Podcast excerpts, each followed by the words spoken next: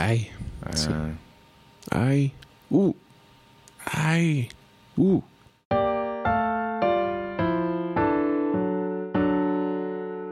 A toda Latinoamérica, aunque digan que no existe Latinoamérica. Así es, aunque los españoles de derecha les moleste. Sí, aunque sientan feo los vargasiosas. Ajá, sí. Dicen que no existe Latinoamérica. Sí, es ¿Cuál es el? Ha sido como de esos movimientos nuevos eh, contestatarios de derecha, ¿no? De alguna forma. es como, no, eso no existe porque no hablan latín, que es una de las razones que dicen. Es como, ah. chavo, de eso no se trata. Entonces, que tendría que ser. ¿Qué? Hispanoamérica, ¿no? que hay un complot para borrar la hispanidad y demás. Oh. entonces, que por eso este, adoptamos Latinoamérica en lugar de Hispanoamérica. Ah, para borrar el legado de España, como si se nos fuera a olvidar, ¿no? sí. Qué Oye, pero eso de que latín porque latín, creo que sí. Luego es fácil caer en ñam, ñam, ñam, no sé cómo llamarle, como la trampa, el vicio, mm. de tomar como el significado original de las palabras y asumir que tienen que significar eso porque eso es lo que originalmente significaban. Y pues... ¿Qué es lo que dices en muchos de tus TikToks, no, Adrián? Sí, es la falacia etimológica, ¿no? creer mm. que el, significado etimológico es un significado, o sea, existe el significado etimológico. Lo, lo que no lo que no es adecuado es, es compararlo, o más bien creer que el significado etimológico es el significado real mm. o verdadero de la palabra, pues es simplemente uno de sus significados, ¿no? Su significado pragmático puede ser otro. Sí, exacto. Que luego hasta terminan perdiéndose por completo, ¿no? El original, así ya mega olvidado. Sí, totalmente, totalmente. De hecho, pasa todo el tiemmo, ¿no? O sea, hay, mm. creo que los perdí. Ah, no, sí, ya los, ya los recuperé. Sí, pasa todo el tiempo que la, que la palabra, una palabra significa algo que nada que ver con lo que significaba originalmente. Sí, y es hasta, o sea, si nos ciñéramos a hablar meramente con las palabras y su significado etimológico, bueno, sin cambios, que eso también habría que determinarlo, ¿no? En qué momento esa palabra ya no va a aceptar ningún otro, ninguna otra acepción. Entonces tendríamos que diseñarlos como, bueno, su origen fue este y este es el único significado posible entonces no podríamos hablar con metáforas ni figuras retóricas casi, porque pues entonces eso no significa. Exactamente, es como muchas de las etimologías de hecho son metafóricas, ¿no? O sea, la palabra recordar, por ejemplo, ¿no? Que es este, como re de volver, bueno, de regresar, volver y demás, y corde de corazón y así, pues, o sea, no es, no es literalmente que pases la memoria por el corazón, pues, o sea, es una metáfora claramente y nadie se queja, entonces. Sí, tal cual. Si a nadie le causa Nos quejamos porque no sabemos qué está pasando. también. Hasta que uno sabe poquito, ya es como, ah, no, ya sé. A ver, déjame quejo. Sí, eh, les voy a decir cómo está el asunto. No, no, amigo. Sí, normalmente saber es darte cuenta que no sabes. Sí, hopefully. Idealmente, sí, sí. Sí, pasa como ese no sé, entonces hago con lo que sé. Digo, quiero aprender sobre eso. Ok. Entonces empiezas a saber y dices, ah, ya sé, ustedes están mal, ustedes, nosotros estamos bien. Okay.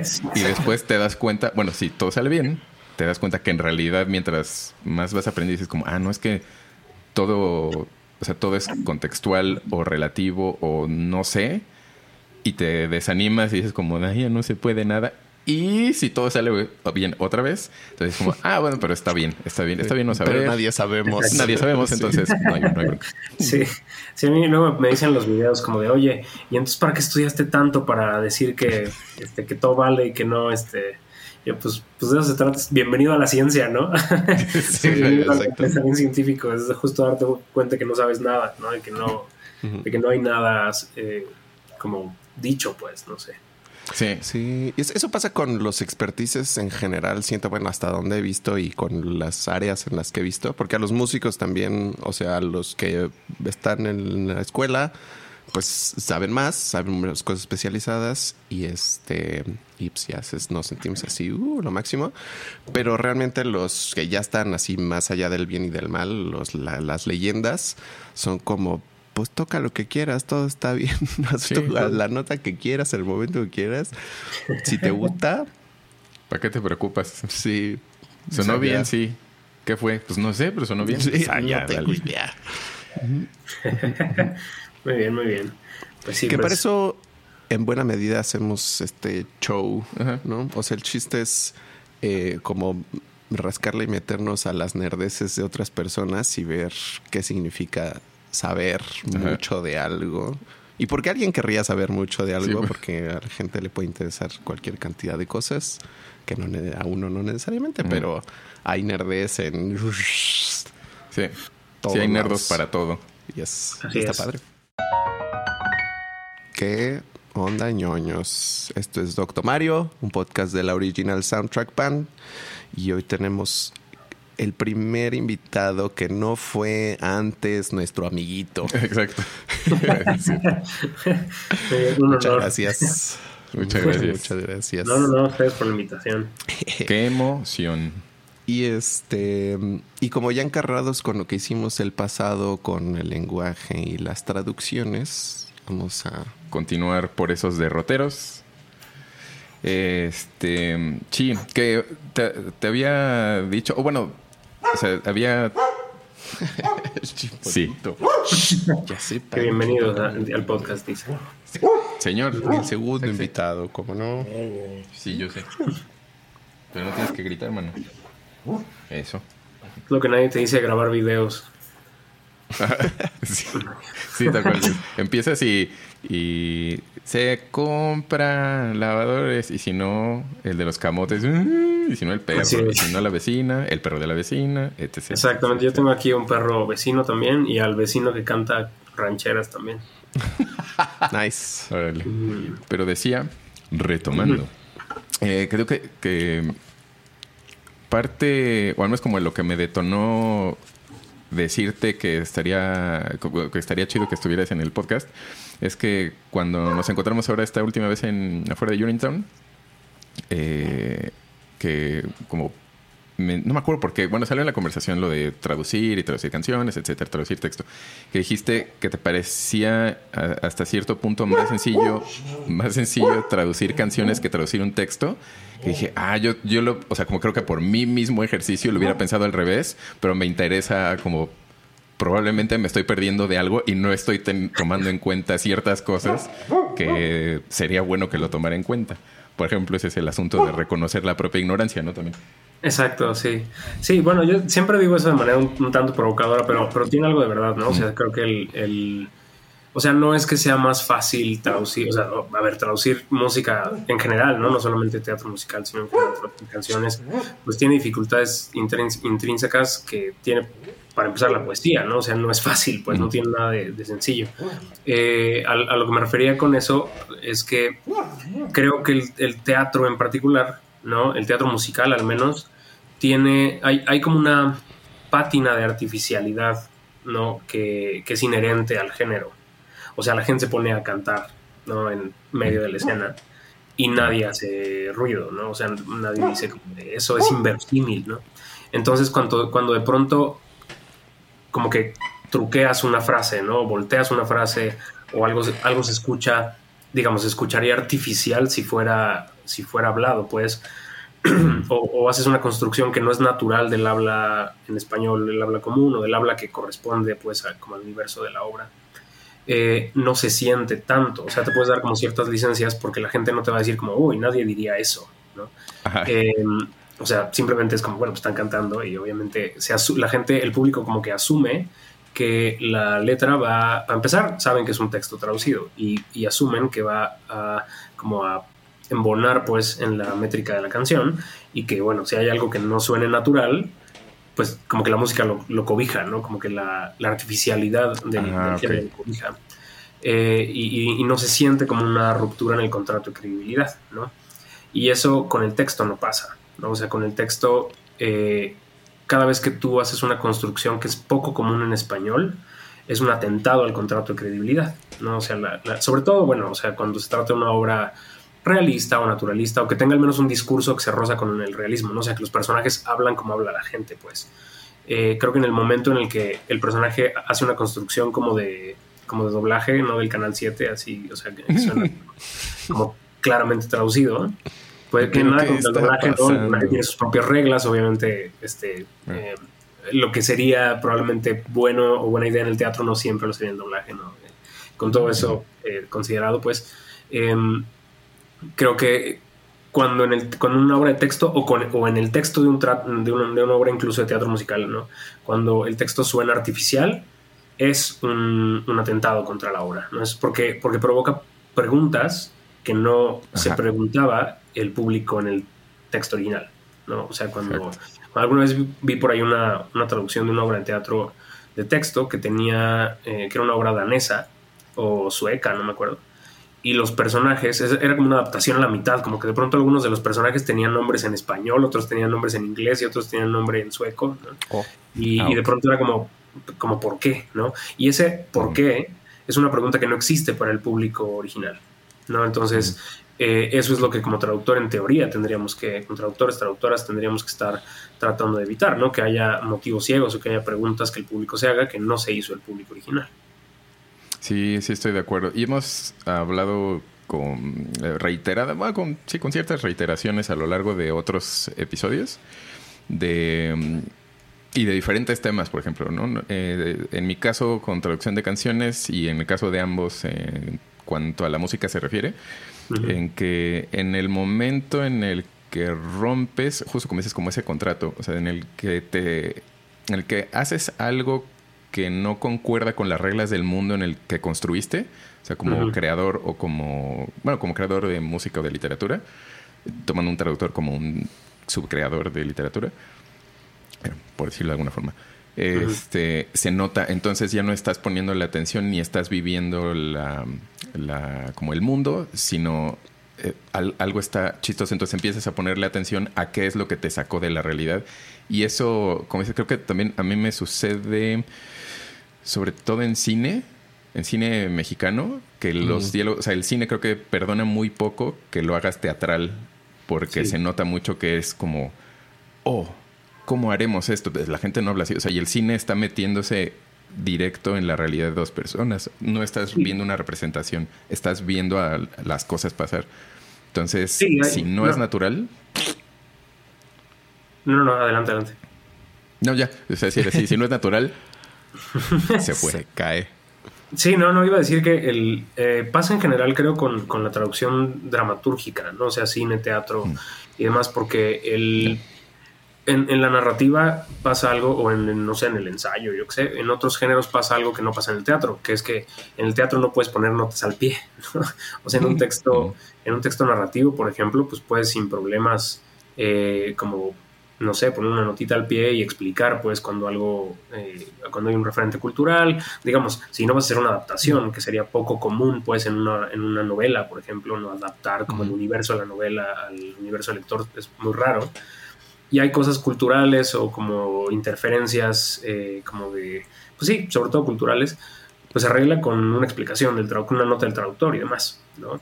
En el teatro no puedes hacer eso, o sea, en el teatro no puedes hacer eso y por eso es tan común, o no tan común, pero es más común pues la adaptación, sobre todo con obras que, en las que no importa tanto pues dónde está ocurriendo ¿no? la, acción. Eh, y, en las películas pasa algo similar, ¿no? No puedes explicarlo en el momento, tienes que hacer algún tipo de, adaptación, ¿no? Y, eso, entonces creo que la línea es como más bien como la vas caminando una cuerda floja porque tienes que mantener por un lado la, el sentido, ¿no? Es, es el eterno, la, eterna, el eterno equilibrio de la traducción entre, la, entre el texto original y la adecuación, ¿no? O sea, entre serle fiel al, autor o serle fiel al lector, ¿no? Y en realidad, digo, yo, yo como traductor formado como traductor antes que como traductor literario, pues siempre voy a preferir el lector, ¿no? Que, el, que al autor. Pero... Eh, pero bueno, creo que obviamente hay un equilibrio, ¿no? Y en el teatro ese equilibrio es muy, es, muy vulnerable porque lo estamos viendo en tiempo real. Y lo mismo en el cine, ¿no? Entonces, pues sí, creo que el, un mínimo como atentado contra esa, contra el universo que está, que está creando la obra, ¿no? Que no estaba en el texto original, es peligroso porque le recuerda a la gente que está viendo una obra de teatro. Exacto, sí, sí, eso está. Que Vilma Mesillo hace es irrelevante cuando lo vi, no me acuerdo cuándo lo vi, em, de justo comparaban los subtítulos como oficiales de algunos animes y los subtítulos hechos por fans de algunos animes y justo no lo había pensado en esos términos pero justo los em, los oficiales pues tendían a simplemente adaptar y que te dijera lo que necesitabas saber y que se entendiera al momento y que se, pues sí, que se entendieran las ideas del, al, que lo estaba viendo. Y los de los fans lo que hacen mucho es usar las palabras en japonés y poner explicacioncitas ahí de qué implica eso en la mm. cultura japonesa. O sea, era poner la palabra en japonés y, ah, esto es un amigo, pero es un amigo que hace esto y que significa esto y que, que ya es más estaba chido ver porque pues, tenía ahí su pequeño enciclopedia. Es como, es como un ensayo de anime. Con notas Exacto. Sí con edición y todo. One Piece edición cátedra. Sí. que, justo también eso con, por ejemplo, con las canciones, a la hora de traducirlas, eh, lo que a mí, bueno, buena parte de lo que a mí me interesa es justo que no parezca una traducción de una canción, o sea, que parezca que la canción la hicieron en español, por ejemplo. o sea, que no viene de inglés, no viene de japonés, o sea, esta es una canción hecha en español, porque si no, sí se siente muy feo. Sobre todo por asuntos prosódicos, más que otra cosa. Y creo que para mucha gente creo que no le, no le pesa tanto porque justo pero estamos acostumbrados a que muchas sí se hagan así y que queden chuecas. Y también incluso, como decías la vez pasada, que muchas canciones, incluso si están escritas en español, suenen chuecas. Sí. Entonces creo que mucha gente no está particularmente sintonizada a eso, pero si lo notas y duele. No, y aparte, o sea, cada caso es distinto porque el contexto, o sea, traducción es contexto, ¿no? Es lo que yo les digo a mis alumnos, ustedes son licenciados en contexto, no en inglés, ni en ninguna lengua, ni en nada, ¿no? O sea, ustedes son expertos en leer el contexto, ¿no? Y en el teatro pues es lo mismo, o en la televisión, o en el cine, ¿no? Es, es un poco algo parecido. El, eh, por ejemplo, no creo, o sea, ahorita pensaba en lo del anime, yo soy cero, este, o sea, yo vi así, crecí con Dragon Ball, ¿no? Y vi este Death Note, porque me fascinaba Death Note, pero, o sea, sí, nunca me he movido del mainstream, ¿no? O sea, jamás he visto nada que, que, no sea, y mira que lo he intentado, pero en general me cuesta trabajo, ¿no? Pero, por ejemplo, yo crecí con Dragon Ball escuchando canciones que no tenían sentido, ¿no? O sea, en español, todo bien, ¿no?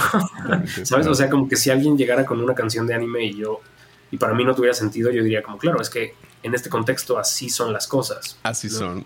Pon tú que, no, no sé, a lo mejor la gente que lo hace o la gente que habla japonés, no sé, a lo mejor tú, me dirás, eh, no sé, pero me, parece que el, a lo mejor habrá mejores que unas mejores que otras, ¿no? Y, algunas harán las cosas mejor que otros, no sé. Pero, pero en general, para mí el contexto me configura para, o sea, configura mis expectativas. Y, pasa un poco lo mismo en, en Urinetown, ¿no? Que ustedes conocen bien. O sea, creo que el, el, por ejemplo, no sé, cosas como decir, en inglés el personaje se llama Little Sally, ¿no? Y en español, eh, lo natural en español sería usar un diminutivo, porque no, es como si al principito le dijéramos el pequeño príncipe, ¿no? Es, es, es antinatural, ¿no?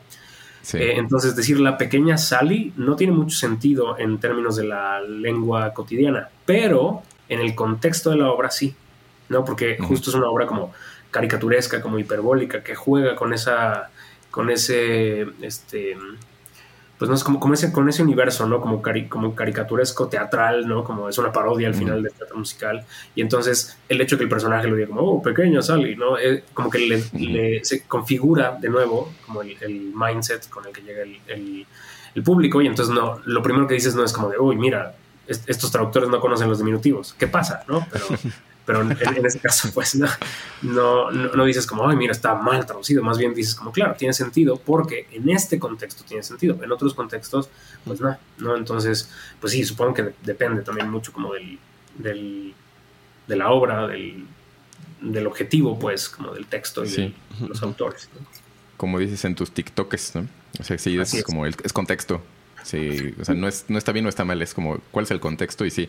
Y en este caso, por ejemplo, de lo, la pequeña Celis y, eh, y muchos de los nombres, o sea, incluso no están traducidos, que sí se pensó en algún momento, o sea, como Miguel pensó en traducir, como jalarlos al español, incluso el título de Unitown, pero sonaba, o sea, en vez de sonar e, efectivo, o, sea, que sí es, sí es paródico, sí es fársico, o sea, sí eh, tiene mucho de eso, pero a la hora de tratarlo de hacer en español se tropicalizaba demasiado y nunca como que sí fueron detalles que no, bueno, que a Miguel no lo convencieron.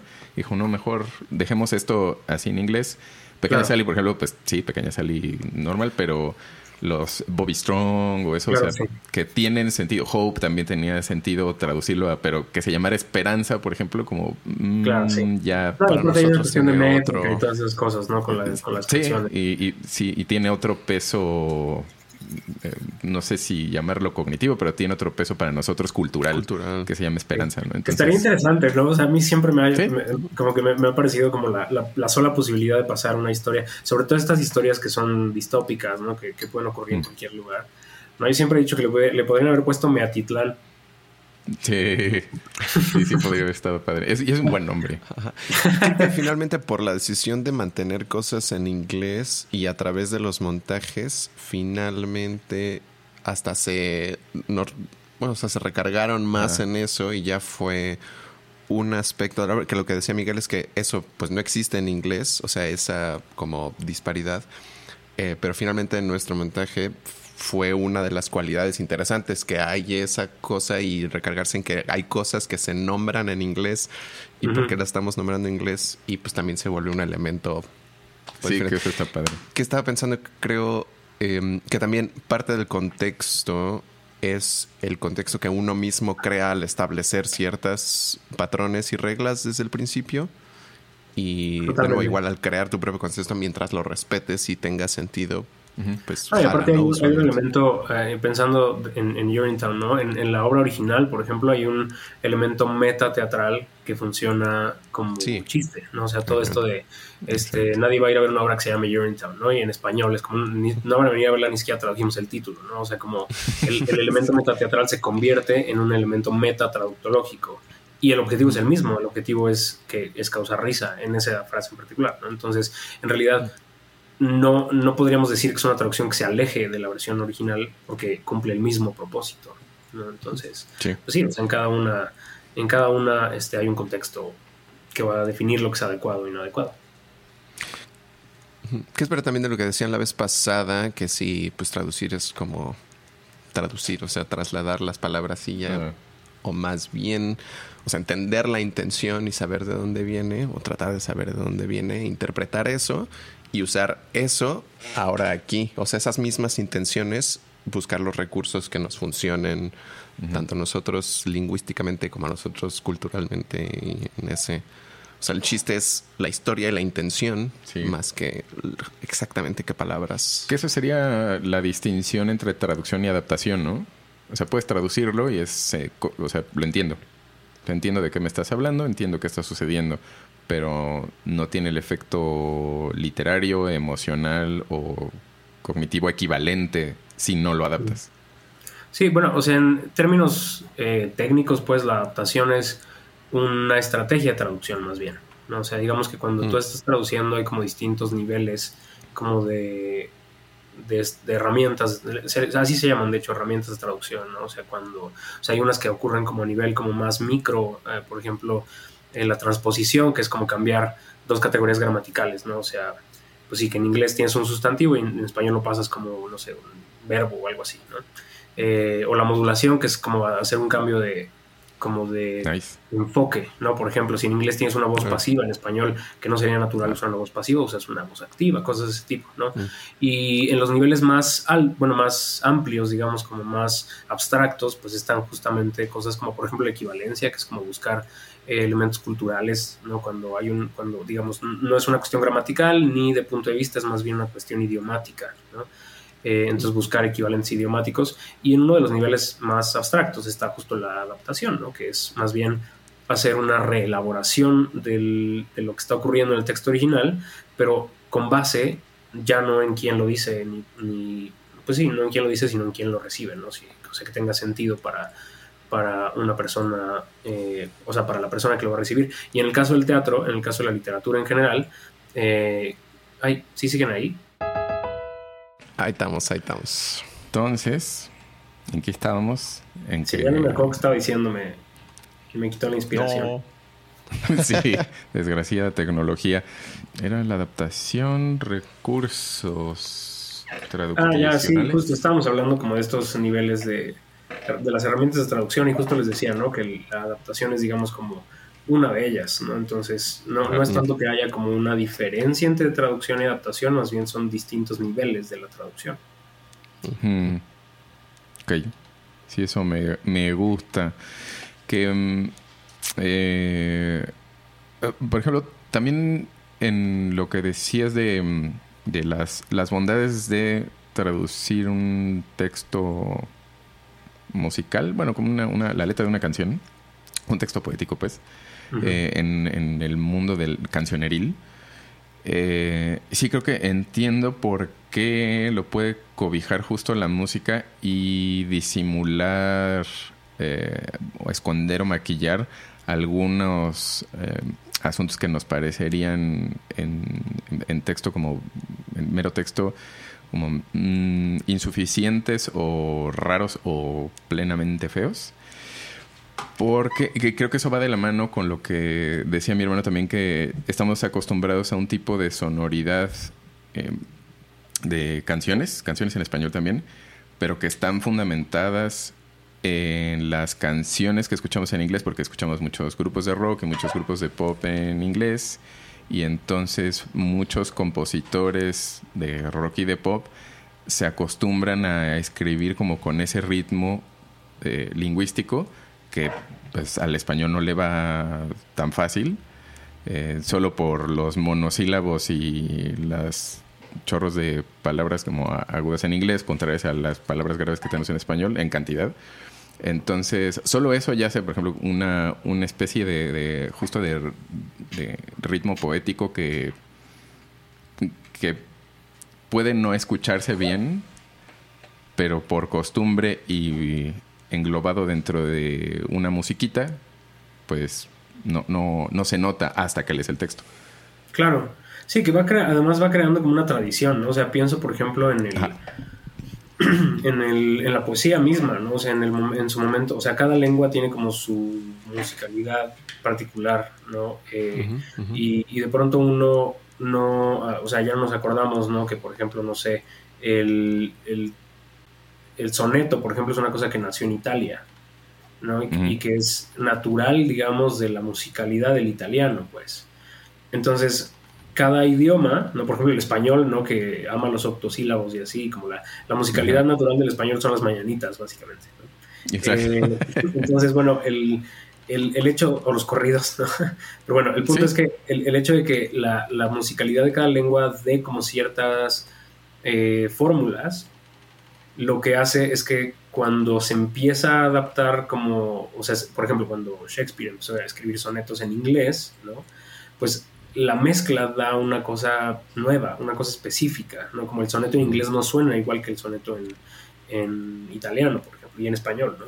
Entonces, eso crea como una nueva tradición. Digo, también el inglés tiene sus propias formas, ¿no? Pero eh, a la hora de traducirlo, pues obviamente cuando uno lo traduce por primera vez, pues es eh, raro, pues, pero con el tiempo va dando, va creando una tradición, es lo que decía del anime, ¿no? que creo que eh, ahora sería muy extraño, a mí, al menos para mí, pues como, ah, solo como espectador, no como traductor, pues sería como muy extraño escuchar una canción, un intro de, de, una canción de japonés, de, bueno, sí, en japonés, del japonés al español, de anime, que, que, de hecho hable de la historia, ¿no? O sea, que, que tenga algún sentido este, para mí, pues, ¿no? Entonces, supongo que es curioso nada más, o sea, no es, no es un defecto ni nada, es solamente el, un fenómeno que va ocurriendo cuando vas como haciendo estas mezclas. Y pasa un poco, obviamente, en teatro musical. ¿no? Yo pongo a mis alumnos, por ejemplo, a traducir unos versos de Hamilton y obviamente se rompen la cabeza porque el... sí, está difícil. ¿Cómo le haces para traducir una, una, obra que está, primero, que es freestyle y segundo, que está construida con un montón de monosílabos, ¿no? Justo porque pues, el inglés tiene un montón de monosílabos. Lo permite. ¿Cómo le haces para, para decir algo que en inglés en una frase de no sé, en un solo verso dice un montón de cosas y pues en español con ese mismo verso apenas te alcanza para decir media frase, ¿no? Entonces, eh, pues lo que como lo resuelves crea una nueva cosa que no es ni la original ni la ni la que esperabas. Sí, y eso justo aquí mencionas dos puntos o tres o veinte que hemos también tocado desde esta perspectiva, desde la perspectiva literaria musical que es justo eso que que, el español necesita en general muchas más palabras, bueno, muchas más sílabas para decir lo mismo en inglés. Y eso, por ejemplo, o sea, que les pongas cosas rapeadas a tus alumnos a traducir, me parece de una maldad muy, muy buena onda y muy disfrutable porque es muy difícil. A mí las cosas que más me han costado traducir han sido justo cosas rapeadas, de, tanto de caricaturas como de teatro musical y de anime también. O sea, de, de, hecho, de las, de las canciones que más me costaron trabajo ahora de One Piece Red, de la película que salió, es una que tiene un texto muy rápido y es más, más no es rap tal cual, pero sí es taca, taca, taca, taca, taca, o sea, todo está, está cantando así. Entonces es muy difícil como hacer que no se escuche a rap en español feo, ¿no? Hace como a dinero y aprende algo dinero y primero, lo primero, es, muy difícil. Piensa, por ejemplo, en Sondheim, ¿no? Que no es rap, pero es, una, es una, forma elevada, o sea, elevada quiero decir como en esta lógica, ¿no? De la alta cultura, ¿no? Este de, de del rap, ¿no? Eh, sí, sí, sí, Sondheim es demencial, pues. Muy, muy, muy, muy preciso, ¿no? Exactamente, y traducir eso está cañón. Sí, sí, está difícil.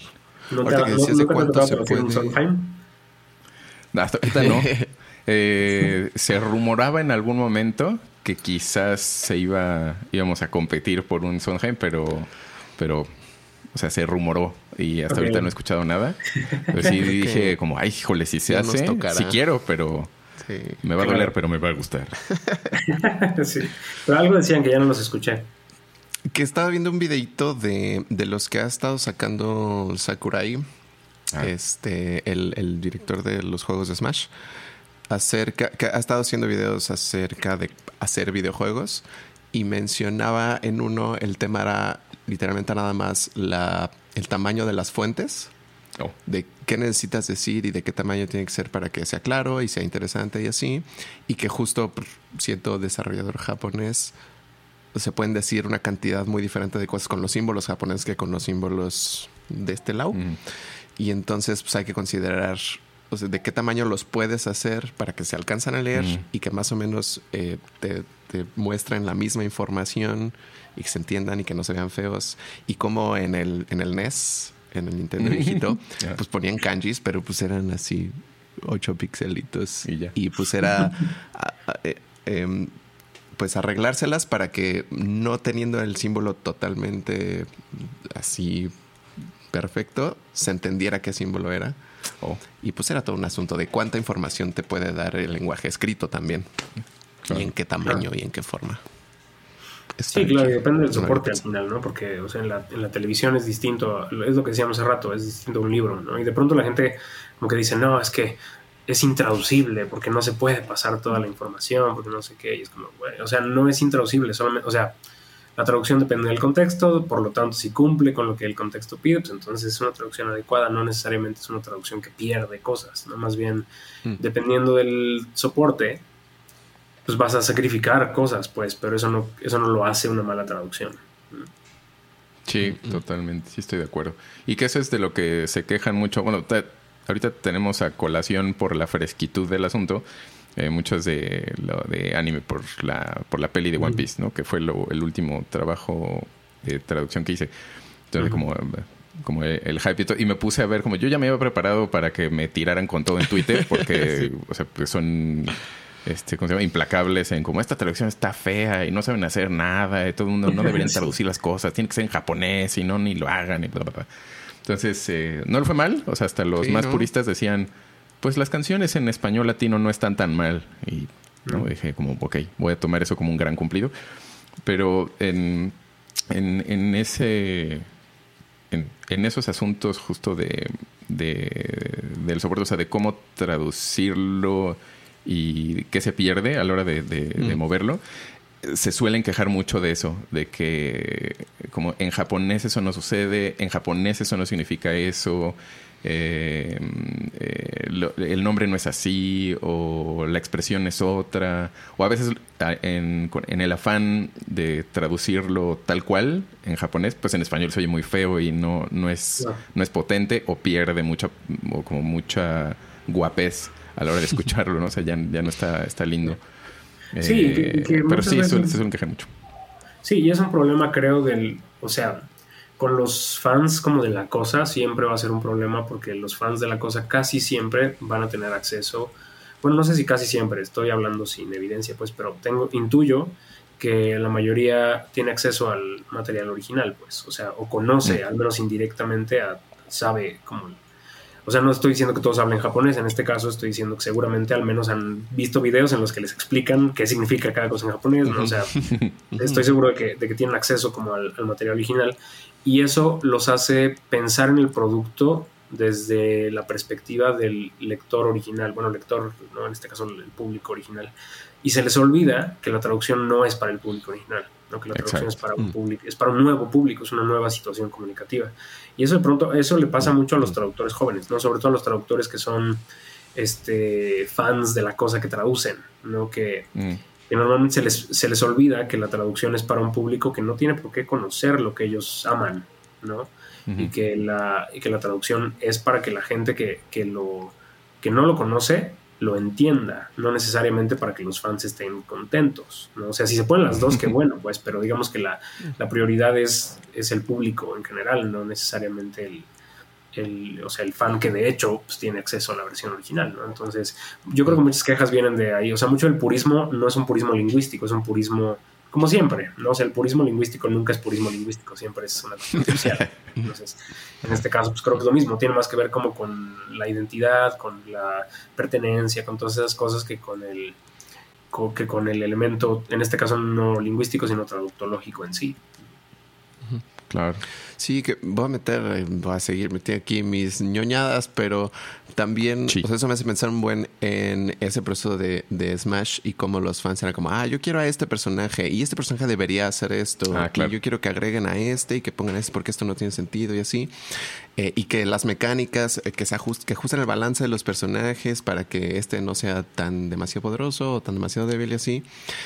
Y este, pero pues todo eso lo hablan desde el, justo desde el punto de vista del mega fan que se mete en las mecánicas, que le gusta el competitivo, que, o sea, tiene todas estas cosas minuciosas y eso em, parece, o sea, no creo que se les olvide, pero no, supongo que no lo están tomando tan en cuenta aquí enfrente. No está la mano, ellos ¿no? Se lo tienen son tres de los millones que es la intención que compren el juego y que lo disfruten. Sí. Y entonces, pues uno tiene que ahí balancear la cosa. Digo, si le quieres dar eh, eh, algo de gusto a los fans porque pues son los más apasionados y es muy padre que les guste y que lo disfruten, pero pues necesitas apelar a todo el mundo y que todo el mundo pueda eh, jugar y divertirse con el Smash, no que los tres que juegan competitivo sientan que es su juego perfecto. Y ya. Sí, es, es este también el... O sea, sí, sí busca uno que le guste a la gente que le gusta no sé, que, que, tenga un efecto, al menos no adverso.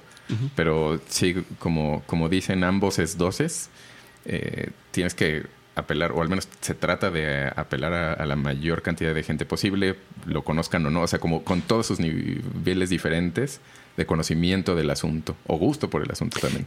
Y que finalmente creo que también sirve a la cosa y sirve a los fans porque si puedes hacer que a más personas, o sea, que más personas entiendan esto que le estás diciendo y lo disfruten, pues también puedes jalarlas a que lo disfruten un poco más profundamente y que lo mm. entiendan más y que se involucren más y hacer más fans. Sí, que es como lo del Señor de los Anillos, por ejemplo, de los Anillos de Poder, este, esta, la nueva serie que hicieron. Eh, yo les decía como a mí desde niño Tolkien me gusta mucho y es mi autor favorito y tengo como libros sobre Tolkien, de Tolkien, de su hijo, de, de etcétera, etcétera. Este, pero dije, como esta serie la verdad no la quiero ver, no me, no me interesa tanto verla porque se me hace como un fanfic, o sea, como un spin-off que alguien se inventó, fundamentado en la historia original y cronología, pero, pero un, una, historia que yo he vivido tantas veces y tanto tiempo que construí en mi propio imaginario eh, de una manera, no me interesa tanto como retomar elementos de a otra persona que alguien se lo yo Entonces, yo no, no tengo interés en verla pero sí recomendaría a la gente que le llame la atención que lo vean porque se ve que es una gran producción y seguramente está padre. Bueno, como sí ha tenido este, como su, su gusto y sus, y sus eh, comentarios a favor. Eh, pero es, por ejemplo, una adaptación de las cosas originales que me digo, bueno, yo como, como muy fan de, ese, de eso, pues no, mejor no es para mí.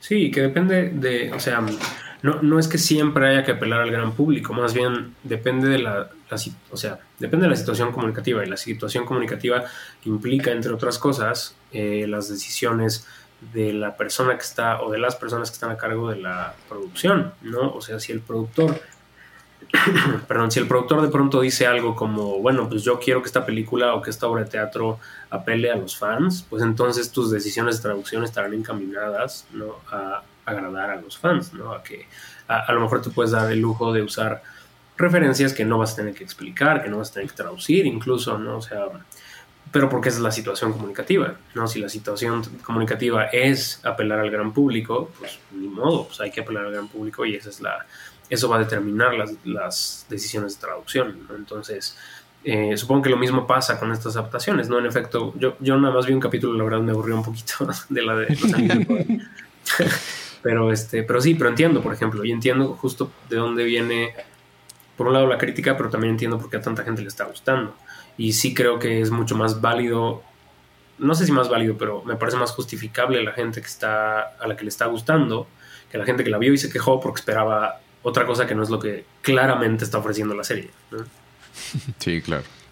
¿Qué es eso también, no? Ser, bueno, primero tener un objetivo claro de qué es lo que quieres eh, lograr, cuál es el punto de tanto de la obra original como de la obra traducida, o sea, como de del hecho de traducirla y entonces eh, ser claro y consistente con todas las decisiones que tomas para que todo vaya ahí y también imagino que eso ayuda a que la gente entienda cuál es ese objetivo ¿no? y no entren como esperando otra cosa y se encuentren justo con ese tipo de decepciones. Sí.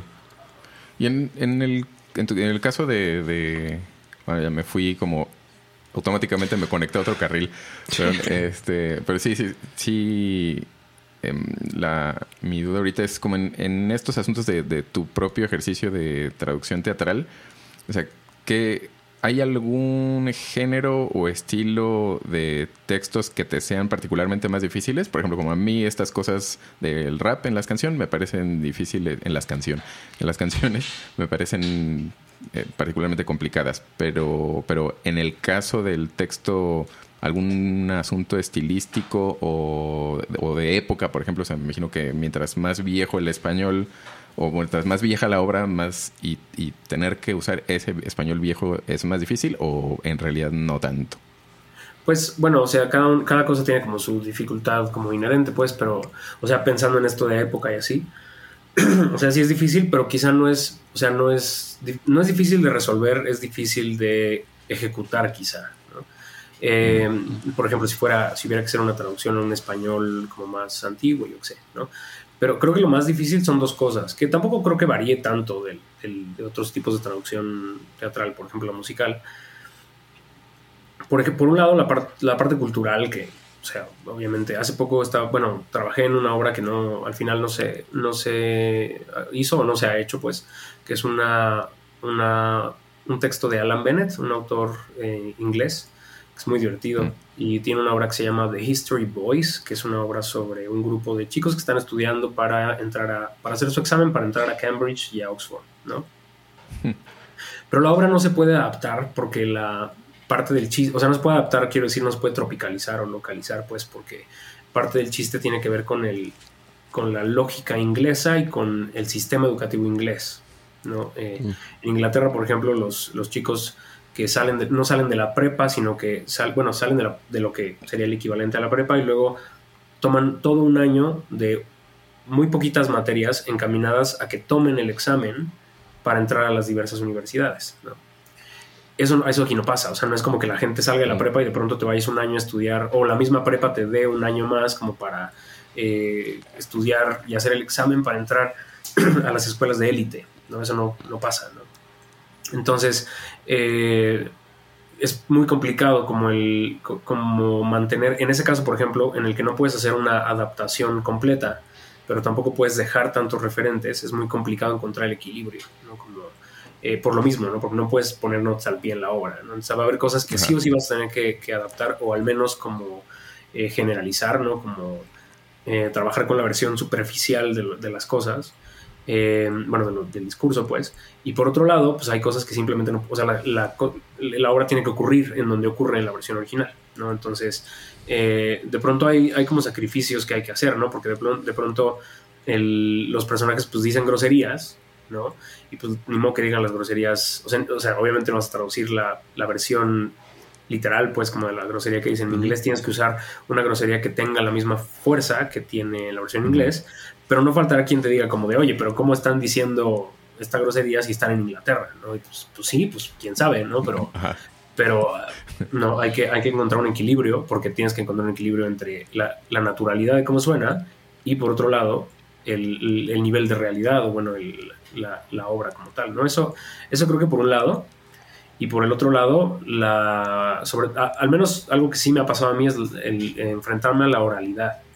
Eh, hace poco traduje una obra de David Mamet, que pues es como, eh, o sea, Mamet tiene un, oído prodigioso, ¿no? ese señor, aparte de ser un poco insoportable, es un gran dramaturgo, tiene como esta cosa de, de, o sea, es, es, es hiperrealista, ¿no? es hiperrealismo al final. O sea, escucha a los personajes y los personajes están utilizando muletillas, están, están hablando por teléfono, por ejemplo, y todo el primer monólogo de esa obra es, es un vato hablando por teléfono.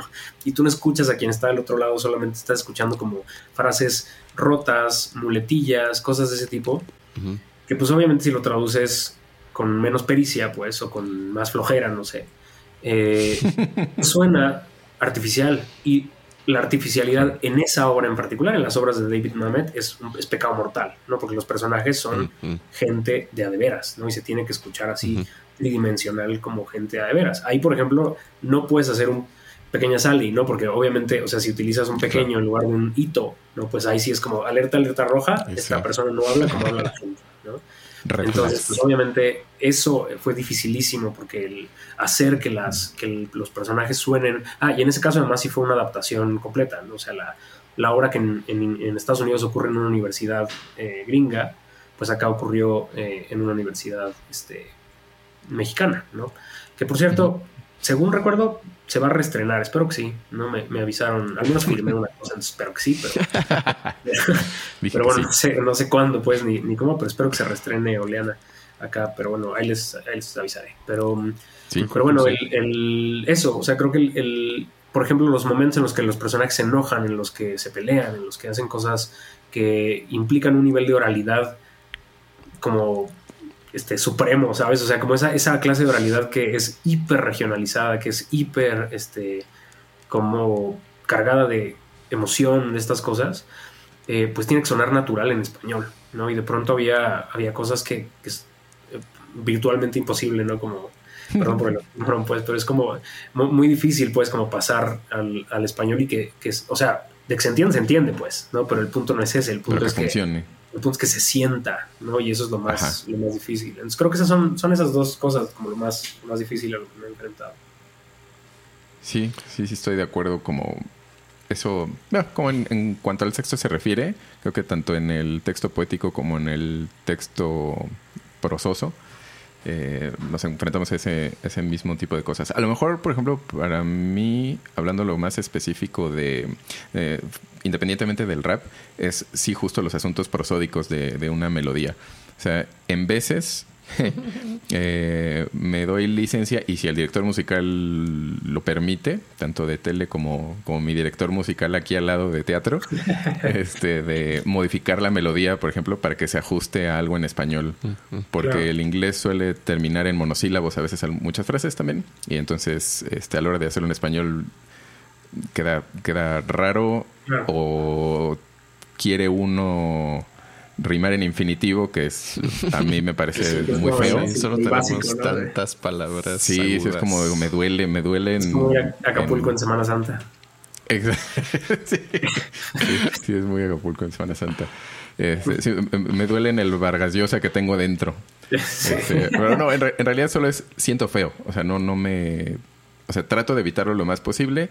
No en definitiva, pero, pero sí lo más posible. Y que me imagino para que tenga eso. Sí, no, y que me imagino dependerá también de la, del, por ejemplo, las obras o las películas, ¿no? Que son, pienso en las obras que son franquicias. No sé, por ejemplo, cómo les, cómo les ha ido con mm. Urinetown, pero pienso que, o sea, al final a veces modificar una sílaba es modificar una nota, o sea, modificar la partitura, pues. Tal cual. me imagino que a veces la, la, decisión la tiene con el director musical, pero no sé qué tantas veces la, la, decisión tiene que pasar también por el dueño de los derechos, ¿no? De la, el dueño de la partitura. Sí, también. es que, porque, porque piensan que en realidad en español, por ejemplo, hay antecedentes de no sé, una palabra que termina, eh, o no sé, en inglés que termina en un monosílabo y por, lo tanto el acento musical pues está en la última frase, digo en la última nota. Em, por ejemplo, en español pues tenemos antecedentes en la poesía de que las, palabras graves, ¿no? Perdón, las palabras agudas eh, en la versificación se cuentan como, como dos, bueno, no, que se cuenten como dos sílabas, sino que este, si estás haciendo un octosílabo, pues, ¿no? Sí, y una, una, sílaba y tiene siete sílabas y termina en aguda, es un octosílabo. ¿no? Entonces, de pronto esas cosas se pueden hacer, o sea, de que se pueden hacer, se pueden hacer, y hay antecedentes hasta, o sea, del siglo de oro español, ¿no? O sea, eso no, a lo mejor no es tan problemático, pero, pero que de pronto puedes meter ahí una, o sea, si termina en aguda y de pronto en español tienen que acabar en, en, grave, porque pues el español es una lengua grave, ¿no? Pues de pronto todo bien, porque así es la lengua y hay antecedentes, pero no sé qué tanto, por ejemplo, la, franquicia te lo permita o el director musical o no sé, o sea, supongo que hay como un juego ahí de negociación. Sí, normalmente es más el director musical. Hasta ahorita no hemos tenido ninguna queja o, comentario adverso desde los poseedores de los derechos hasta ahora. Sí, también depende en ese aspecto, pues sí depende de quién tiene los derechos, o sea, como compañísticamente, y, pues del autor directamente, que en este caso eh, el autor de Town, o sea, Greg Sí, ha sido súper, súper, súper como, ah, esto significa para ustedes, échenle, a quién hace esto, a, bien, a ver qué pasa, porque pues él es muy así, ¿no? O sea, él es muy como de, ah, sí, eso está chido, vamos a probar, vamos a experimentar, y es muy, muy, muy abierto ese tipo de cosas. Y por otro lado, ya en la, como en lo técnico, musical y demás, también está conveniente que quien está traduciendo una canción sepa, o sea, tenga background musical y tengamos como conexiones entre eso y los demás eh, como creativos, supongo. Este, porque entonces puedes manipular no solo el lenguaje palabrudo, sino el lenguaje musical y darle la, una forma que tenga sentido técnicamente y que tenga sentido culturalmente y que tenga, o sea, que en conjunto se cambien de una manera que este vaya con el mismo propósito. Entonces quitar una notita, agregar una notita, cambiar tantito el fraseo, o sea, echar ahí en vez de 16 poner unos tresillos o, o melismas donde no había, o al revés, o sea, como si eran varias sílabas, o, más bien, si en inglés había un melisma de se quedaba en una vocal y la cantaba tres notas musicales en esa, pues yo en español puedo meter tres sílabas en vez de una y me funciona para la frase, lo hago. sí, exacto. Sí, sí, porque además uno está arañando todo el tiempo, ¿no? Como rascándole sílabas al, o notitas. pues, pero ¿de dónde lo Sobre todo del, inglés al español, ¿no? O sea, del, español al inglés, por ejemplo, seguramente es al revés. Como que te sobra material, te sobra espacio, ¿no? Pero sí, pero pues sí depende. Oye, y te enfrentas a, a el tipo de situaciones, digamos, equivalentes a las que eh, suceden en tus TikToks e Instagrams a la hora de ejercer la traducción adaptación o que te digan como no porque siento que el, mundo teatral es un tanto más snobby puritano en cuanto a los textos se refiere o en cuanto como al, arte en general como al objeto artístico me parece no o sea como como en lo que lo que he visto a mi alrededor. Entonces me imaginaría que son mucho más o sea como mucho menos laxos para, para hacer ciertas modificaciones o ajustes o, o, que se vayan a esa especie de puritanismo de como no, esto significa esto y esto tendría que ser así porque, porque así es como el autor que me gusta y esta obra que quiero hacer lo dijo. Pues no sé si puritanismo lingüístico, o sea, en el sentido en el que mm. me ocurre justo con los temas, o sea, con los temas, ¿no? De lengua y demás, como las redes sociales. Creo que en el teatro más bien hay un, no le llamaría puritanismo, pero sí creo que es más bien un problema de, absoluto desconocimiento, pues, de mm. la traducción como profesión, ¿no? Creo que el, mm. el, que, ojo, esto no quiere decir, de hecho, o sea, yo te lo, he dicho a tu cara, ¿no? O sea, creo que la traducción de Jonathan, por ejemplo, me parece muy afortunada, o sea, creo que es un gran, un gran, este, un gran ejemplo de que, de que no necesariamente alguien que tenga una formación profesional en traducción tiene que hacer la traducción siempre o que va a ser garantía, pues tampoco, ¿no? Pero sí creo que en lo general, pues, creo que hay un desconocimiento del, de, la labor del traductor. Fíjate, yo en, en, 2019 hice mi maestría, hice mi maestría en teatro. Bueno, sí, en teatro. Y el, mi tesis, de, bueno, mi tesina de maestría fue una investigación sobre la traducción teatral. Y lo que encontré oh. fue que del corpus, haz de cuenta que yo hice un corpus de todas las obras que se produjeron en 2019, al menos de las que estaban como disponibles, ¿no? Como en, en línea y demás, ¿no? Como para consultar los datos. Hice un corpus de todas las obras eh, y de todas las obras que hubo en el 2019, más o menos el 40% de las obras eran traducidas, ¿no? 39, algo así.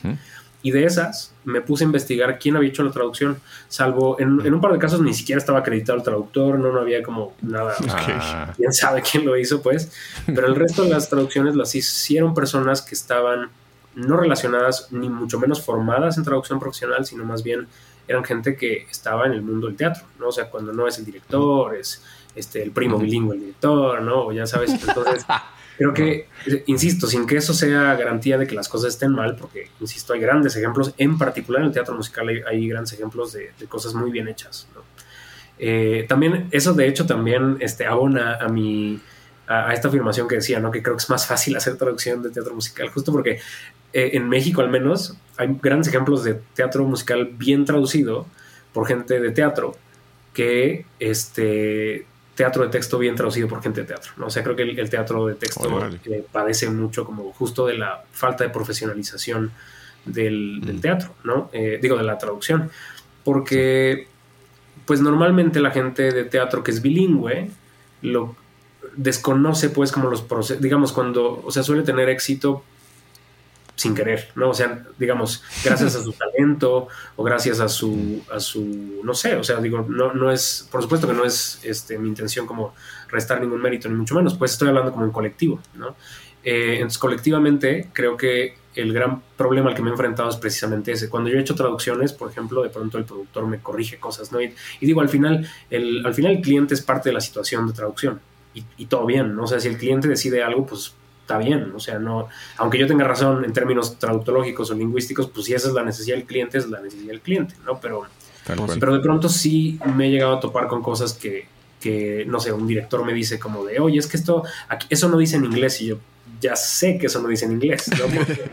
Porque, en inglés así lo dice la gente, pues, ¿no? Pero el propósito de esto, ¿no? El propósito del personaje, el carácter del personaje, todas estas cosas me dan como resultado en español esto otro, pues, ¿no?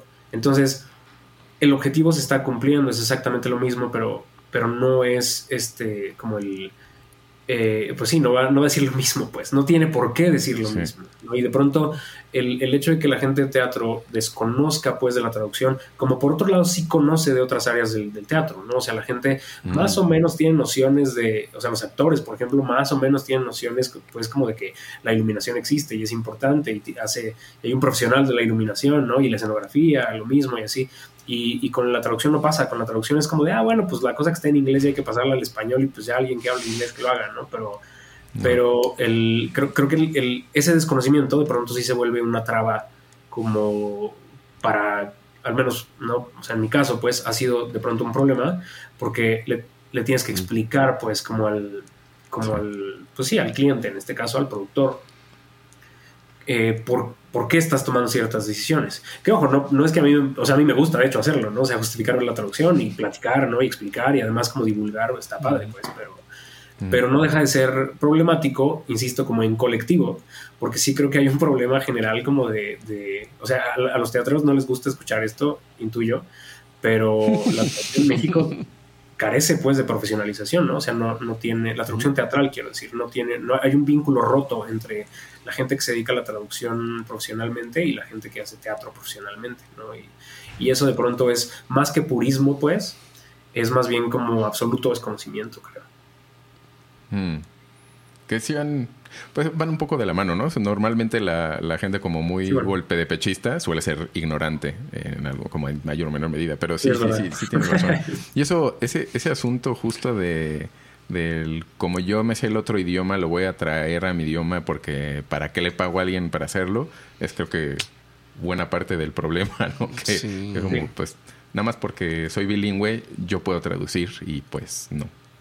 O sea, o sí, pues pero no. Sí, claro. No, y digo, y mira, con la traducción pasa también mucho que la, la, profesionalización se hace en la práctica, ¿no? También, porque al final es una, es una cuestión que tiene un bagaje teórico, pero sobre todo se ejerce, se ejercita más bien, ¿no? Y los grandes traductores, por ejemplo, grandes traductores de teatro musical como Álvaro Cerviño, por ejemplo, pues, que yo sepa, no son traductores de profesión, simplemente tienen una experiencia inmensa, ¿no? Y todo bien, pero pero pues sí, de pronto creo que el problema es, eh, como, bien dices, ¿no? Al final el purismo es una forma de, ignorancia y de pronto, eh, o sea, el, gran problema del purismo más bien es la actitud que lo acompaña, ¿no? Es como una ignorancia con iniciativa, ¿no? y creo que la ignorancia, o sea, no diría que los teatreros son puristas respecto a la lengua, eh, o al menos no en las traducciones. Porque además, fíjate, algo que pasa con el teatro es que los directores de teatro, las directoras de teatro entienden muy bien la idea de contexto, porque ellos crean el contexto, ellos están creando su propuesta, lo, que se llama el núcleo de convicción dramática, ¿no? O sea, ellos están creando pues como una, la obra, no el texto, están creando la obra, ¿no? Entonces son expertos en contexto también, están, ellos toman las decisiones de lo que quieren dar a entender con el texto pero entonces no diría que es un, desconocimiento, o sea, no es un purismo como tal, más bien creo que que es más bien desconocimiento eh, no malintencionado, pues, pero sí, general, me parece. Que también pasa, o sea, me imagino que sucede un poco como justo como lo que decíamos al principio, antes de que, de que llegaras, acerca del canto. Ah, porque hay gente que canta muy bien porque tiene talento, porque tiene ciertas sensibilidades, tiene cierto oído y así.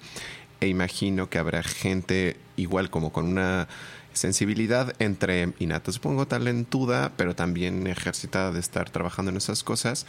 Eh, una sensibilidad tanto estética como este, emocional, como un poco técnica, o sea, dependiendo de qué background tenga, que les dan herramientas suficientes para hacer una traducción cabal sin ser expertos.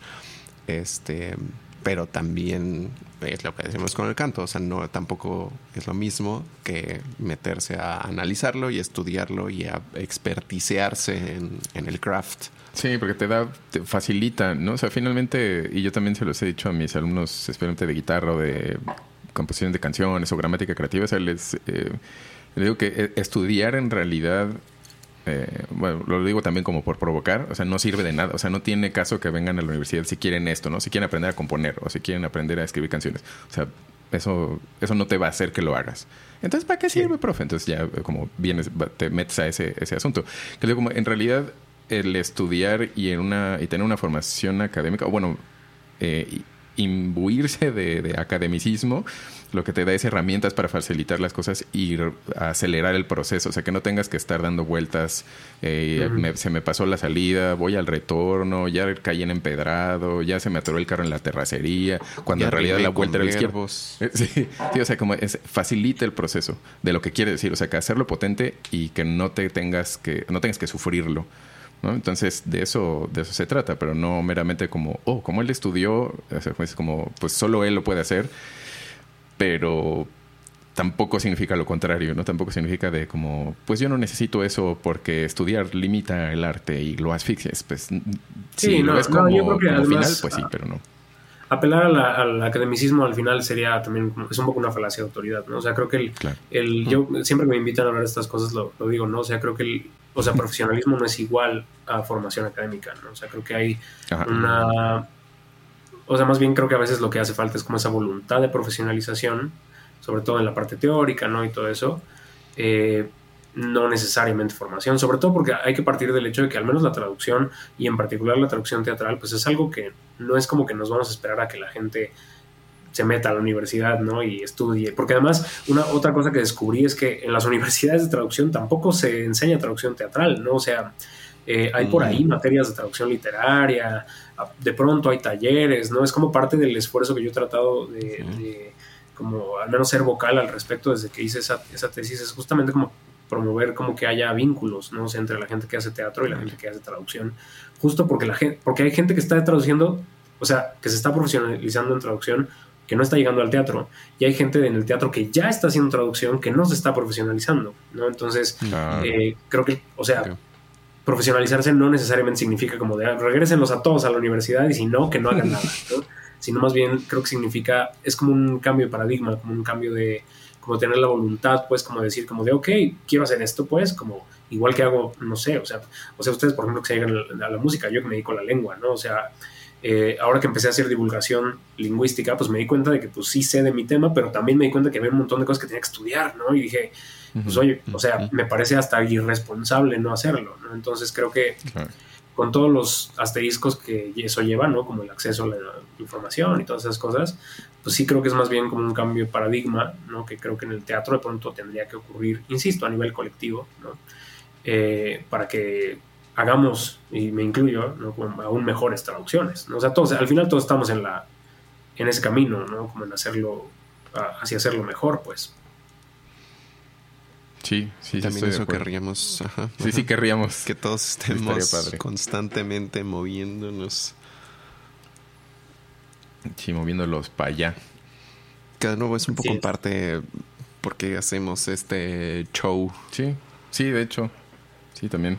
O sea, para saber que existen mejores formas de hacer cosas, existe gente que sabe más, existe, o sea, hay, hay más allá de lo que tenemos enfrente y obviamente no nos vamos a volver expertos mañana, pero nos podemos ir, podemos ir cambiando para allá y podemos ir entendiendo a los que sí saben de sus cosas y empezar a confiar en los que sí saben más. Sí, y que tiene que ver también, con el compartir con compartir experiencias, ¿no? De hecho, creo yo, parte de esa profesionalización es justamente crear redes de comunicación, o sea, como compartir experiencias como esta, ¿no? O sea, yo, por ejemplo, aprendo un montón de lo que, de lo que Jan hizo, por ejemplo, en, el teatro, ¿no? Yo, o sea, hago, hago traducción de teatro, pero más como por, digo, de teatro musical, o sea, como más bien como por mi iniciativa, no iba a decir por hobby, o sea, un poco sí, pues, pero más como porque, no porque me lo pidan, sino porque pues, son cosas que me gusta hacer, pues pero y aprendo mucho de lo que hacen otras personas que ya lo han hecho, ¿no? Y de la misma manera, pues me gusta como ofrecer como lo que yo sé o a lo que me he enfrentado, que de pronto ni siquiera aprendí en la escuela, ¿no? O sea, son cosas que, a las que te enfrentas ya en la, en la práctica, ¿no? Entonces creo que esas redes de comunicación y ese compartir experiencias es parte de ese camino como de, de profesionalización y es parte de aprender también.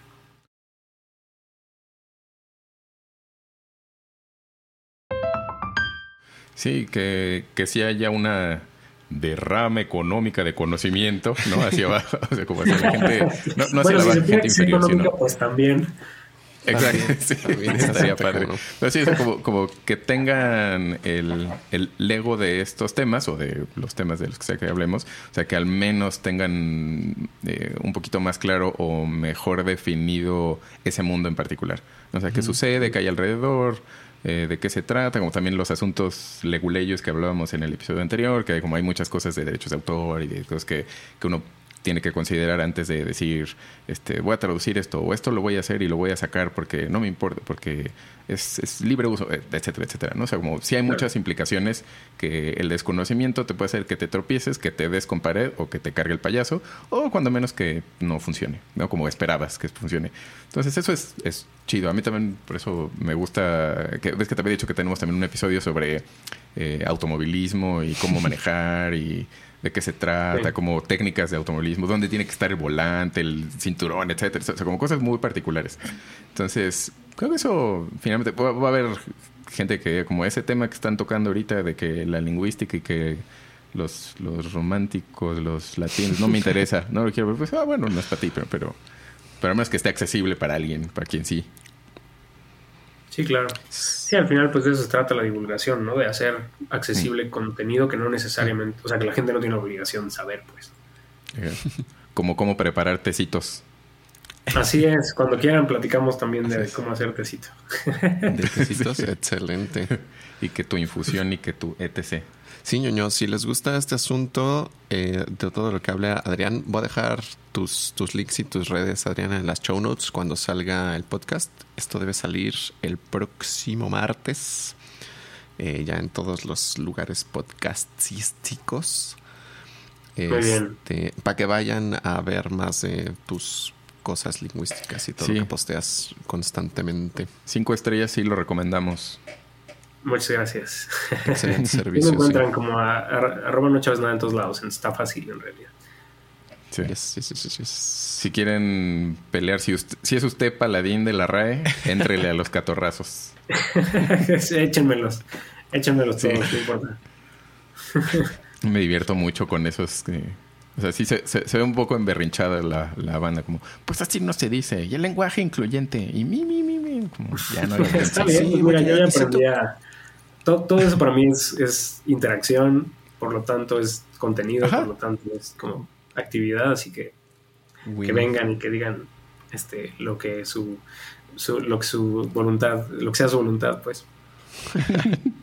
sí, sí, porque digo también entiendo que lo hacen con o sea, con una buena intención desde su lado, ¿no? O sea, su intención es defender y creo que, o sea, he visto varios comentarios que hablan de cómo defender la belleza del lenguaje. Y digo, pues suena bonita la intención, pero pues de dónde. Mejor lea poesía si quiere defender la belleza del lenguaje. Eh, sí, al final es lo que decíamos, ¿no? El purismo siempre viene de la ignorancia. Eh, y pues la gente no tiene la obligación de no ser ignorante en todos los temas, ¿no? Entonces pues, la divulgación es parte de empatizar con esa ignorancia, supongo, y como tratar de paliarla en la... sí, tal cual. Y, y también esa perspectiva, digamos, como prescriptivista que, que, se tiene en general, o sea, la tuvimos prácticamente todos los de esas generaciones, no sé en qué momento haber ya cambiado un poco, pero a los millennials viejos como los de los principios de los 80 y todavía supongo que los de finales y a ti supongo que también te tocó, que es como la forma correcta de hablar, la forma correcta mm. de escribir, esto se hace y esto no, esto debe ser así y esto no. O sea, la fecha se enseña así. O sea, a mí me parece. Qué nervios. es lo que siempre digo y, como que me cuesta trabajo, ¿no? Como obviamente desde mi perspectiva, como quitarme el sesgo, pues, pero de pronto me, me resulta escandaloso que la lingüística hoy en día se sigue enseñando, es la única de las ciencias que se sigue enseñando de manera normativa, ¿no? Cuando hace 100 años se dejó, se descubrió que no es así, pues, o sea, bueno, no se descubrió, ¿no? O sea, se, se empezó a estudiar la lingüística como de, forma seria, pues, ¿no? De manera, o sea, como una, ciencia, pues, y sin embargo, hoy en día se sigue enseñando de manera anticientífica, ¿no? Me, resulta como... ¿no? porque no ha llegado. Aprende cosas como o sea, que las cosas están bien dichas o mal dichas, no sé, es muy... Pues es triste, pues al final, y, es abrumador porque es un sistema completo contra el que hay que luchar, ¿no? Pero pues ahí seguimos.